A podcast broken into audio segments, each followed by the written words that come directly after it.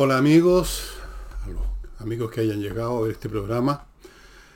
Muy agradecido que estén conmigo este domingo revisando, conociendo o recordando algo de un escritor muy importante, tal como lo juzgo, como lo juzgan todos, como lo juzga el mundo literario. No, no me permito caprichos personales, sino que busco un autor que coincida no solo con mi gusto y mi conocimiento, sino que con algún tipo de consenso de que es un escritor importante.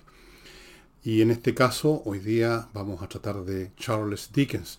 Pero antes de eso, ustedes me permitirán que les recuerde el tema Ignacio. Hay que recordarlo todos los días. Hay que recordarlo para hacer una transferencia al Padre a la cuenta que esté saliendo a mi derecha una cuenta corriente en un banco, creo que el Banco Itaú. Sí, el Banco Itaú. Para que Ignacio, que tiene este mal tremendo, atrofia muscular tipo 1, pueda vivir, pueda salir adelante, para lo cual requiere tratamientos de extremo costo. Extremo, cuando digo extremo hablo de cientos de millones, no hablo de algunos millones. Por eso que está esta campaña y hay otras también, y espero que las demás como esta sean constantes, persistentes, porque eso es lo que se requiere. Como he dicho alguna vez, esto no es la Teletón, que basta un día de soltar unos lagrimones y depositar dos lucas. Esto es una tarea más persistente, quizás sin lagrimones, sino que con perseverancia, que son mucho más importantes que las lágrimas. La buena voluntad, estimados amigos, si me permiten una levísima y pequeñísima reflexión, la buena voluntad no consiste en volcar emociones a, carretonada, sino que en hacer cosas que son por el prójimo, incluso fríamente, sin muchos despliegues histriónicos. Bueno, volviendo al tema, ahí está la cuenta para que depositen, transfieran, cuando se acuerden, unas pocas lucas o muchas lucas, usted verá. Lo segundo son mis libros, que también es un asunto que persisto en tocarlo porque evidentemente que quiero que ustedes los adquieran. Y en segundo lugar, porque se van, se van igualas. Eh, mis libros se han ido todos a manos de los lectores, no me he quedado, digamos, con una, una ruma de libros para, mucho, para nada. De hecho, hay muchos libros míos que ya no los tengo, que no, no tengo ni un ejemplar en mis manos. Algunas personas no me creen, pero es así. Se van rápido y por lo tanto como quiero evitar que después me reten como hacen algunas personas que se molestan porque a última hora se les ocurrió adquirir un libro y ya no estaba disponible eh, y se enojan con uno, quieren enojarse con alguien y yo estoy a mano. Entonces les quiero recordar que tanto Julio César como Tsunami, como Insurrección y como Revolución se están yendo muy rápido. Incluso este libro que no está contemplado en esta historia política y sociológica del Chile en los últimos 15 a 20 años. Aún así, este libro también se está yendo muy rápido y con buenas razones porque es sumamente entretenido y yo diría bastante original en su planteo. Esa es la realidad. No van a encontrar otro libro parecido. Parecido quizás, pero no mucho. Así es que ya saben, es cuestión de entrar al villegas.cl, la tienda y ahí están estos libros. Te los puede comprar agrupados o de a uno, usted verá. Vamos ahora al autor de hoy día. Antes, eso sí, quiero recordarles, amigos, que este programa, que cuenta con muchas menos visitas que todo otro programa mío, eh, puede existir todavía por dos auspiciadores que son eh, Oxinova y Climo, a los cuales agradezco que hayan tenido confianza en estar con nosotros. Les voy a, en un momento más, en unos momentos más voy a hablarles del primero de ellos, de Oxinoa, y voy a partir ahora con Charles Dickens. Charles Dickens es inglés, era, está muerto. Nació en la provincia, digamos, de Inglaterra, aunque en realidad en los países europeos eh, no es lo mismo hablar de provincia o capital, es otro mundo, ¿no? Nació en Portsmouth en 1812, el año en que Napoleón sufriría una terrible derrota en Rusia en 1812 y murió en 1870. O sea, ni siquiera cumplía todavía los 60 años, 58 años. Dicho sea de paso, recuerden ustedes que en, en periodo siglo XIX y antes, con mayor razón, eh, la gente se moría mucho antes que ahora. Tenían la decencia de morirse antes que ahora. Ahora, bueno, nació entonces en Portsmouth en 1812. Su padre era un hombre de medianos recursos nada más. Lo mismo su madre. Y, pero tuvo en los primeros años de su vida una, una vida a pesar de que la madre no le daba mucha pelota, recordemos que, como les he dicho, que en esos tiempos, ya no tanto en el siglo XIX, pero todavía, eh, la relación entre padre e hijo no era como ahora, no era como se supone, digo, porque tampoco siempre es así, tan estrecha, tan íntima, la mamá podía perfectamente, digamos, considerarlo a uno casi un estorbo. Entonces su mamá no fue muy, muy querendona, pero igual este cabrón eh, se las arregló, vamos a ver el carácter que tenía, y entró a un colegio y en eso estaba cuando de pronto a su padre se le llevó a la cárcel por deuda. Eso era una, un mecanismo que existía en Inglaterra en esa época. Si usted se endeudaba y no podía pagar, los acreedores lo mandaban a la cárcel. Así, al tiro, de una. Y la familia del, del aprisionado, que era una cárcel especial, solía ir a la ciudad donde estaba la cárcel y a veces incluso vivían al lado, se acompañaban al detenido.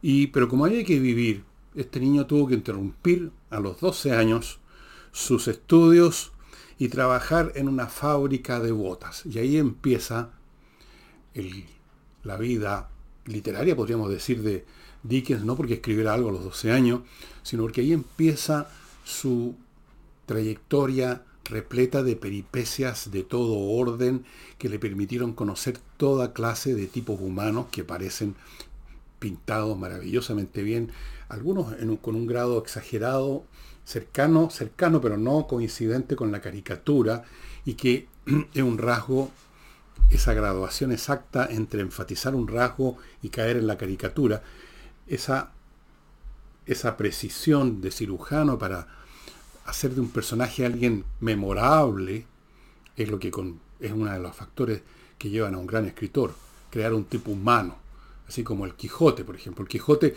si ustedes lo piensan, tiene un poquito de elementos que uno diría son se acercan a la caricatura, no puede haber existido un ser así, etc.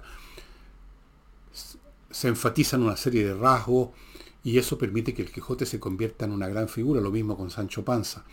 Y podría ir a otros personajes que eh, el capitán del barco, este, el Pequot que persigue la ballena blanca. Y eso lo hizo con una enorme variedad de tipos humanos, como los que les tocó conocer en esa Inglaterra victoriana, esa Inglaterra del siglo XIX, repleta de tipos humanos. Una isla que tenía elementos muy tradicionales, propios de cualquier sociedad europea de ese periodo, pero también una sociedad muy comercial. Entonces, en cualquier lugar de Inglaterra, es una isla, donde la vida marina, por lo tanto, es muy importante, usted se tropezaba con una enorme, infinita variedad de tipos humanos. Y estos empezó a conocerlos Dickens en, una, en un lugar donde trabajó, que era una fábrica de botas. Era el tipo zapato que más se usara como una bota, una bota alta. Y era un lugar desastroso que lo describe en más de alguna, alguna memoria de él y aparece también transformado en más de alguna novela de él trabajaba ahí, era un lugar terrible, repleto de ratas, repleto de personajes extremos. En esto estuvo un buen tiempo. Cuando su padre finalmente recibió una herencia de su mamá, o sea, la abuela de Dickens que murió, le dejó 450 libras, no era poca plata en esos años, el hombre pagó sus deudas, salió de la cárcel. Ahí entonces a los 15 años, Dickens volvió a la escuela pero tampoco estuvo mucho tiempo ahí. Otro rasgo que hemos conversado acá de muchos escritores es que no están hechos para seguir una, una trayectoria lineal, que es a veces el, el desideratum de tantos jóvenes de todos los tiempos, y ahora ustedes lo ven, o sea, el joven que termina sus estudios entra a una universidad, después está muy ansioso hoy en día de sacar un posgrado, entonces van a una universidad, escriben alguna lecera, alguna tesis que nadie se acuerda de ella, pero no importa, sacan un máster, ojalá un doctorado, después van a hacer clases a la universidad o tienen un trabajo en una de investigación o lo que sea, los contrata una empresa, el Estado, y luego pasan los años, se jubilarán, qué sé yo, o crearán una empresa. Ese es el destino de normal, digamos, el ideal. Muchos no lo logran, pero es el ideal. Para los escritores no es así, esto de los estudios regulares, sacar un título, de correr a, escribir una tesis para sacar un posgrado, les importa un huevo. Y es lo que pasaba con Dickens, como pasaba con tantos escritores. Empezó a trabajar en un montón de cosas. Empezó a editar muy cabro un semanario que luego duró 20 años. El tipo tenía una tremenda habilidad cómica, se le consideraba un genio cómico, se le llegó a considerar cuando fue más conocido. Eh, el hombre estuvo en el periodismo, en revistas, en trabajos de todo orden, no solamente en esta fábrica de zapatos o de botas cuando era cabro chico, sino que después en, en revistas, en diarios, en una oficina administrativa, eh, ahí estuvo un año, el hombre se movió de una cosa a otra y escribiendo, le gustaba, era muy observador de este mundo tan abigarrado, repleto de personajes, repleto de ambientes. Piensen ustedes, además, para ubicarnos ahora en la época, en el Londres de la época victoriana, o antes, o antes, digamos en la época victoriana y antes, en todo el siglo XIX en realidad, era un mundo y que de algún modo también lo vieron mis abuelos y mis bisabuelos en Chile, en que en las ciudades no había esta separación brutal, social y física, social sí, pero física, entre las distintas clases. En Santiago, en algún momento, eh, como en otras ciudades, a la vuelta de la esquina, donde había un palacete, podía haber un conventillo. Había una cierta comunión física entre todas las clases. Coexistían en el mismo espacio casi. Había algunos lugares, por supuesto, que ya eran más específicos, por ejemplo, del delito en Londres, barrio donde no, no, se entraba de noche, o salvo que uno quisiera ir a un prostíbulo o algo así, o un fumadero de opio. Pero había un mundo muy abigarrado. A la vuelta de la esquina se topaban toda clase de mundos sociales. Y como les digo, era una Inglaterra comercial, marina, agrícola al mismo tiempo, eh, donde se estaba desarrollando, se empezaría a desarrollar, ya se estaba desarrollando la revolución industrial. Y Dickens fue de esa clase de literatos, como casi todos por lo demás, que alimentó su espíritu en el contacto con ese mundo abigarrado observando con esa mirada observadora y al detalle y precisa de un buen escritor los tipos humanos, entendiendo cómo funcionan y fue creando un enorme catálogo de personalidades, de ambientes, de lo más alto a lo más bajo, pero es que generalmente de lo más bajo, el mundo que no aparece en las novelas de Jane Austen, que no aparecía en la prensa oficial, el mundo de la pobreza, de los niños trabajando, eh, de sol a sol, en, condiciones miserables, es el mundo que aparece en novelas como David Copperfield, Oliver Twist, etc. Fue uno de los escritores que en su literatura retrató la, la, cara B de ese mundo que crecía, que se desarrollaba, que se convertiría o ya se estaba convirtiendo en la, en la mayor potencia mundial, Inglaterra. En el año 1836, o sea, tiene apenas 24 años, este caballero, se empieza a ser rápidamente famoso con una publicación que yo les iba a mostrar porque la tengo, pero no la encontré en medio del desorden inmenso en mi biblioteca, porque mi biblioteca son varias bibliotecas en realidad en esta casa, y son muchos, varios miles de ejemplares, y no soy muy ordenado en esto, no la encontré. Se llaman los Pickwick Papers que era una especie de seguidilla de artículos que muy pronto empezaron a centrarse alrededor de un personaje que él creó, un tipo llamado Weller, y que inmediatamente tuvieron mucha aceptación. Mucha aceptación. Eh, pero muy rápido se convirtió en un éxito internacional y Dickens, aparte de ser un pintor de caracteres y de ambientes tan fantástico, y que ustedes lo pueden haber apreciado si leyeron David Copperfield, si no lo han leído, o Oliver Twist, yo les los, incito, los insto que lo hagan.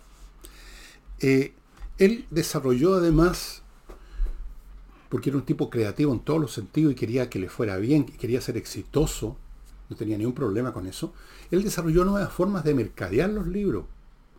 Él, en cierto modo, desarrolló a full un, género que ahora no existe, una manera de escribir y de publicar libros que ahora no existe, que es la novela por entrega.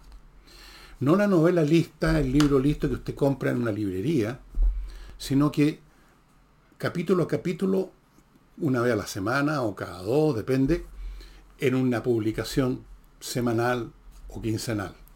Eso es lo que se llama novela por entrega. Y estaba preocupado además y eso no solo al principio, sino que durante toda su vida, que sus libros fueran publicados en toda clase de formatos que llegaran al máximo posible de gente.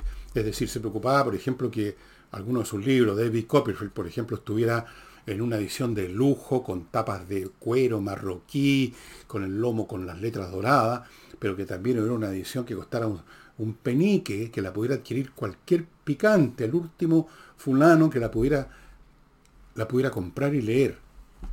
Él desarrolló entonces el mercado literario también. Era un tipo que estaba en todas. Y tanta en todas estaba que su obra es bastante, bastante inmensa.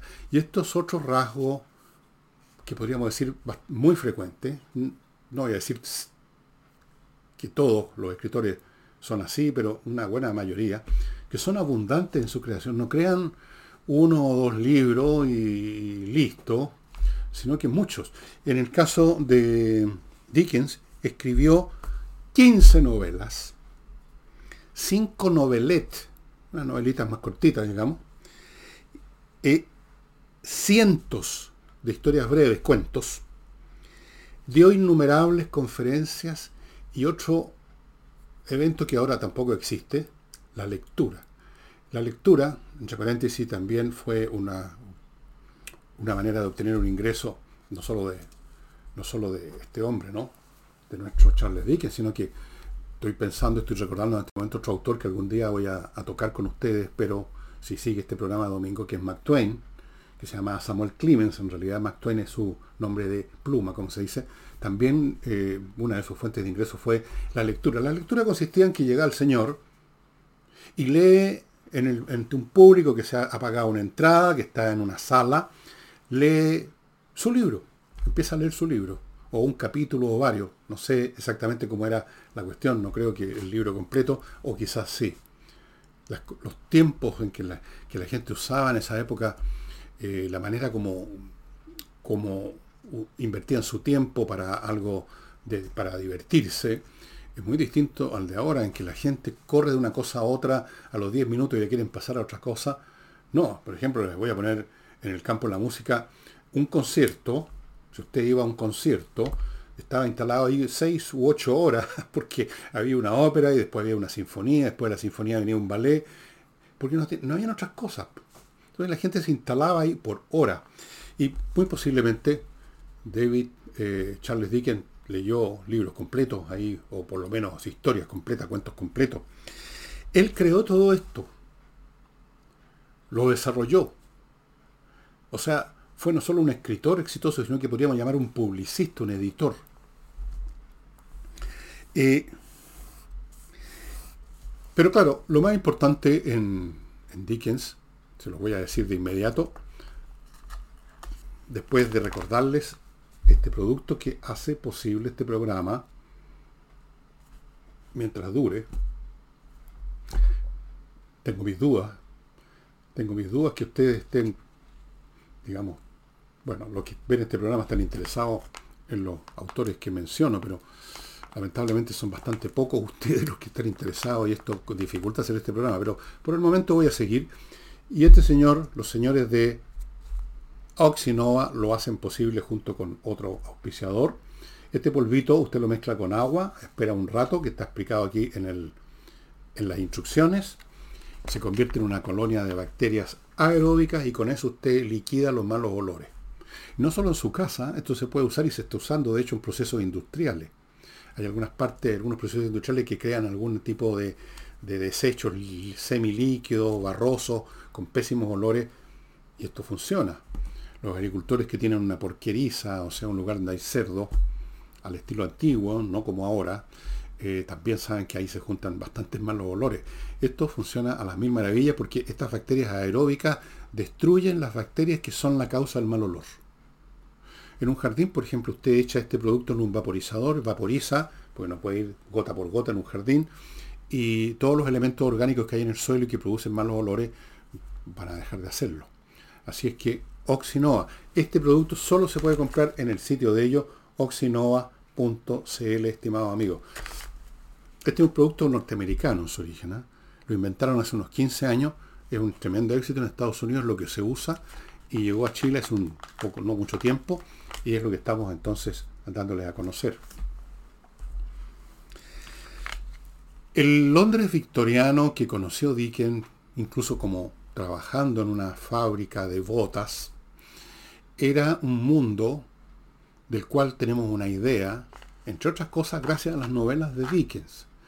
Un mundo en que por un lado tenemos gente linda, que vive en unos palacetes, que se mueve en carruaje, el tipo gente, el tipo de ambiente que ustedes ven en muchas seriales o películas ambientadas en Londres en el siglo XIX, la señora con sus vestidos enormes, los caballeros, todo fino. Ese es un Londres. Y el otro Londres es el Londres de las clases bajas, de los que trabajaban 16 horas en las fábricas, de los marinos, de los changadores del puerto, de los chiquillos huérfanos, pililos, de los delincuentes, de las prostitutas, de un mundo sórdido.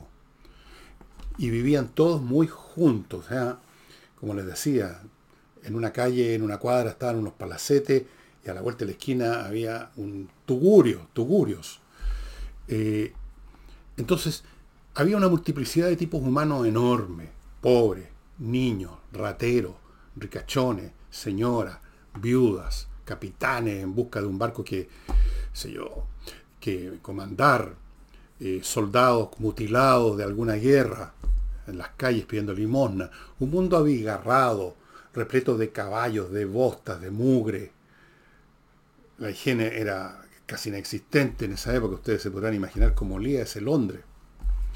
Y ese mundo en gran parte tenemos un cuadro, los que vivimos ahora, en el siglo XXI, gracias a la novelística de Charles Dickens. Y de hecho, la obra de Dickens, en la cual no todas sus obras son tan vinculadas a los barrios bajos y a esa pobreza, pero las que sí están vinculadas, David Copperfield, por ejemplo, eh, a los propios contemporáneos se lo hizo conocer.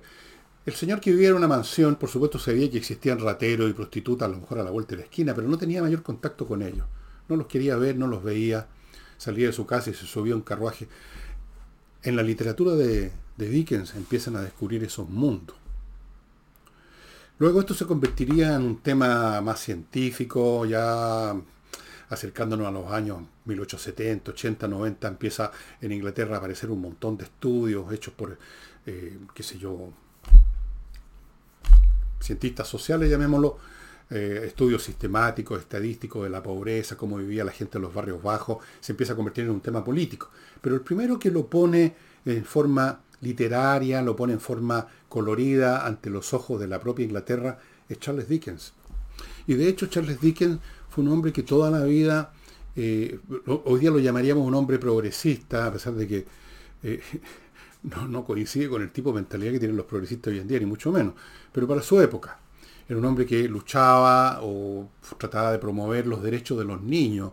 Los niños eran, muchos de ellos, los niños pobres, eran obreros, trabajaban en fábrica, niños de 8, 9 años, de 7 años a veces, y con unas jornadas terribles. Entonces, él quiso promover los derechos de los niños, en general de mejorar las condiciones de los trabajadores británicos, eh, en ese sentido. Y, pero publicó otras cosas también. Eh, una de sus novelas más clásicas, y que ha sido llevada al cine, muchas otras obras de Dickens fueron llevadas a la televisión y al cine, es famosa historia de dos ciudades. Las dos ciudades es París y Londres, y está, la acción está ubicada en el periodo de la Revolución Francesa. Es una obra muy fuerte, muy potente, eh, muy emocionante. 15 eh, novelas. Yo, ¿Qué les puedo recomendar? Historia de dos ciudades, Oliver Twist, David Copperfield, la, el, libro que les mostré ayer o anteayer también de él, no me acuerdo exactamente el nombre, La mansión lúgubre, algo así. Eh, es entretenido. El hombre sabía pintar caracteres. Si ustedes leen cualquier libro de él, los personajes que aparecen, todos los cuales están inspirados en gente real que él conoció. Gente real, una tía, una abuela, un señor con el que trabajó en la fábrica de bota, un chiquillo que conoció en otra actividad. Todo, de todos esos personajes, con todos esos personajes alimentó sus tipos humanos y por eso que esos tipos humanos son tan potentes y son tan memorables, son tan convincentes. El Charles Dickens escribe, por así decirlo, en el polo, tan el polo opuesto a el tipo de libros, y esto lo he comentado en otros programas, eh, no necesariamente en nuestro programa de domingo, pero en algunos programas de sábados culturales, en la novela de ciencia ficción, por ejemplo, los personajes no tienen caracteres ninguno. Son un nombre y una profesión. El ingeniero Juan Pérez, que es el que conduce la nave espacial. No, tienen sustancia, no tienen mucha vida. A veces les tratan de poner algunos autores, pero no les resulta mucho en general. En general, por supuesto, hay excepciones. Dickens está por lo opuesto. Los personajes son tan vívidos, tan, tan humanos, algunos de ellos tan cómicos, eh, que quedan, quedan para siempre en la mente del que los lee y hace de sus novelas tan coloridas por sus personajes y por los ambientes que describe con humor, eh, una obra, obras que son totalmente legibles hoy en día. Cientos de autores del siglo XIX en Inglaterra eh, se han desvanecido en la nada y algunos todavía perduran un poco porque se momificaron, porque entraron al hall de la fama, digamos, y ahí hay una especie de vida que no es vida, están embalsamados, a lo mejor no los lee nadie, pero se sabe que existen, se sabe que la Jane Austen escribió Prejuicio y Orgullo, pero uno lee Prejuicio y Orgullo y, no siente, digamos, mucho, mucha fuerza vital, y corresponde a un mundo que no nos interesa, como que sus personajes pudieron ser válidos mientras vivía la autora, mientras vivían sus lectores, pero no ahora.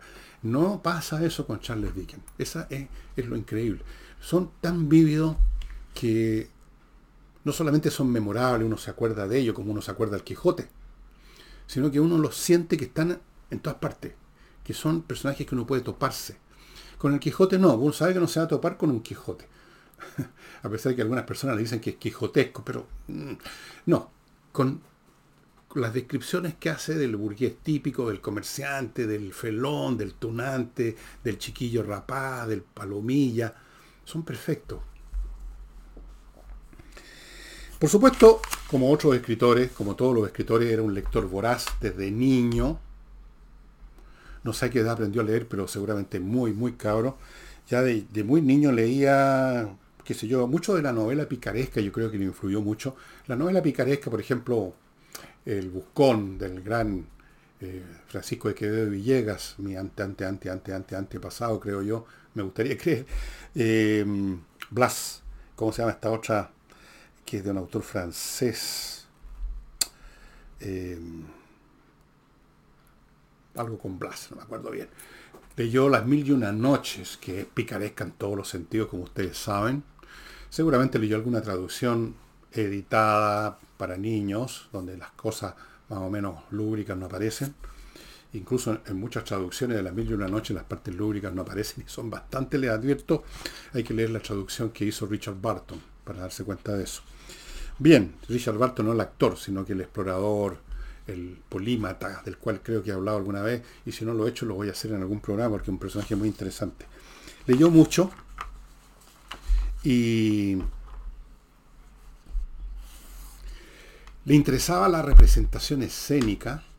Por aquellos tiempos esa era otra de las grandes fuentes de diversión del, público eh, londinense, inglés, europeo en general. No había televisión, no había radio, todas esas cosas todavía no existían los deportes de masa a los cuales se va a ver a un estadio. Entonces, el music hall, el teatro, el espectáculo musical, eran asistidos, como les digo, por hora. Y no había día en que Dickens, de joven, de adulto, no fuera al teatro. Y le encantaba y lo inspiraron mucho algunos famosos payasos, cuyos nombres no anoté porque no tiene importancia, que crearon el género de lo que ahora llamamos un Tony, porque eso también es una creación más o menos reciente en la historia humana. Eh, no es lo mismo un Tony, un payaso, como lo entendemos ahora, a lo que era un bufón de corte. Son cosas distintas.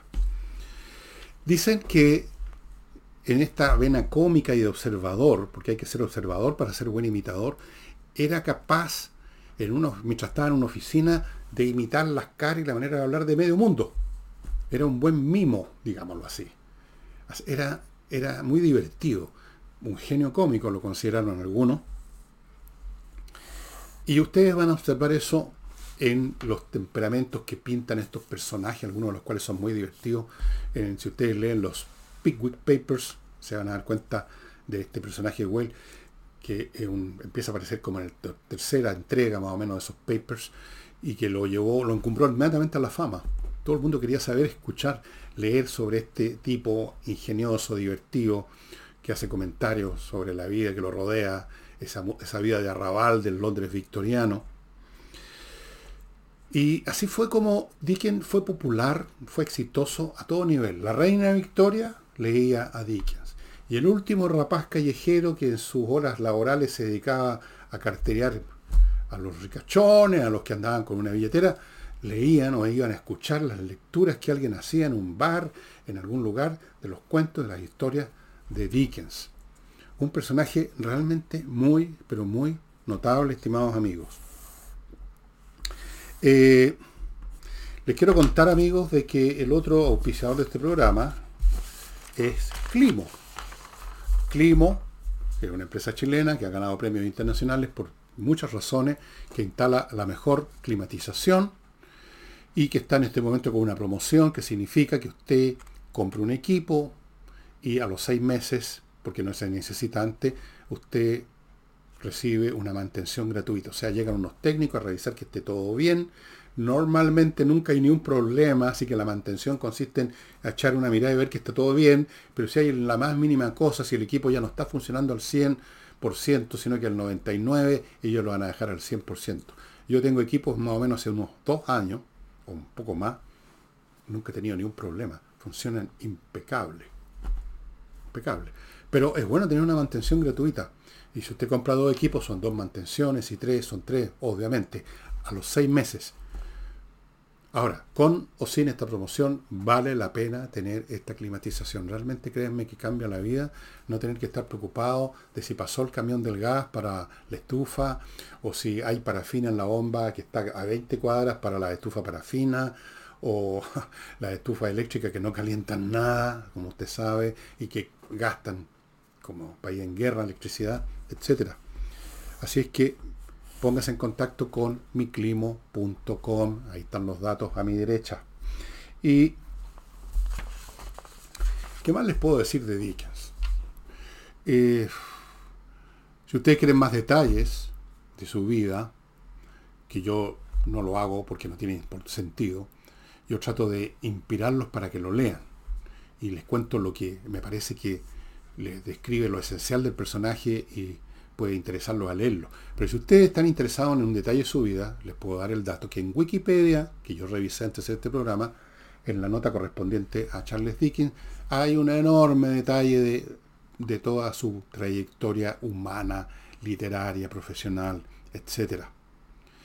Yo sé que Charles Dickens suena para muchos como un autor perdido en la distancia, en el tiempo, un hombre del siglo XIX, ¿quién nos puede importar? Bueno, tanto importa, tan relevante es, tan cercano a nosotros, que por algo se hacen películas basadas en las historias de él, pues. Se van a divertir mucho, se van a entretener muchísimo y van a aprender mucho de la naturaleza humana, porque es acentuando los rasgos de un lado del pillastre, en otro de la persona buena, pero sin caer en la caricatura, sino que creíbles absolutamente, es como uno va descubriendo las múltiples facetas de este abanico de personalidades, de temperamentos, de gustos, de inclinaciones, de bondad, de maldad, de generosidad o tacañería que ofrece la raza humana, que yo creo que entre todas las razas animales, porque somos animales del, planeta, somos las que tienen más variantes. Quizás haya otra, yo no soy especialista, pero por Dios que hay variaciones en los tipos humanos. Y este Charles Dickens, con su vida multifacética, en miles de trabajos distintos, en esa Inglaterra que ya era en sí misma multifacética y muy colorida, él lo detectó todo, lo captó todo en su brillante intelecto y lo transformó en una literatura de primera categoría. Hay muchos que lo consideran, de hecho, el escritor más grande de la lengua inglesa. probable, por lo menos está entre los dos o tres más importantes, por lo menos. Así es que, estimados amigos, yo los invito a que vayan a una librería. Si leen inglés, preferible que compren el libro en su idioma original. Si no leen inglés, de todas maneras, se van a entretener muchísimo. Yo leí Historia de Ciudad en castellano hace muchos años cuando era cabro. Me acuerdo perfectamente de la historia. Y me entretuve muchísimo. Eh, probablemente me perdí cosas. No, en esa época no, no era capaz de leer el inglés pero igual obtuve una enorme satisfacción hasta el día de hoy, por eso que me, he acordado y he querido hablar de Charles Dickens. El hombre está absolutamente al día, podríamos decir. Podría haber escrito esos libros hoy, realmente. Bueno, eso sería todo por este domingo. Si acaso hay un próximo domingo literario, me está tincando que voy a dedicarme a ese otro gran escritor y que también tenía un enorme humor, obviamente, un gran humorista que es Mac Twain. Mark, no Mac, Mark Twain, que significa marca dos brazas, una terminología marinera de los que tripulaban y conducían estos barcos a vapor por el Mississippi en Estados Unidos del siglo XIX. Mark Twain. Porque ahí vamos a ver con Twain otro personaje que se parece a, Dickens, como se parece en todos los escritores entre sí, esto de la lectura voraz, de vidas desordenadas, nada de una profesión, un, sí, un título, un, buffet, y luego la jubilación y luego todo eso, no. Pero en fin, vamos a ver, eh, si hago próximo domingo un programa, va a ser Mark Twain, lo prometo. Y ahora, muchas gracias, vayan de inmediato a buscar algún libro de Charles Dickens. Muchas gracias y nos vemos mañana lunes.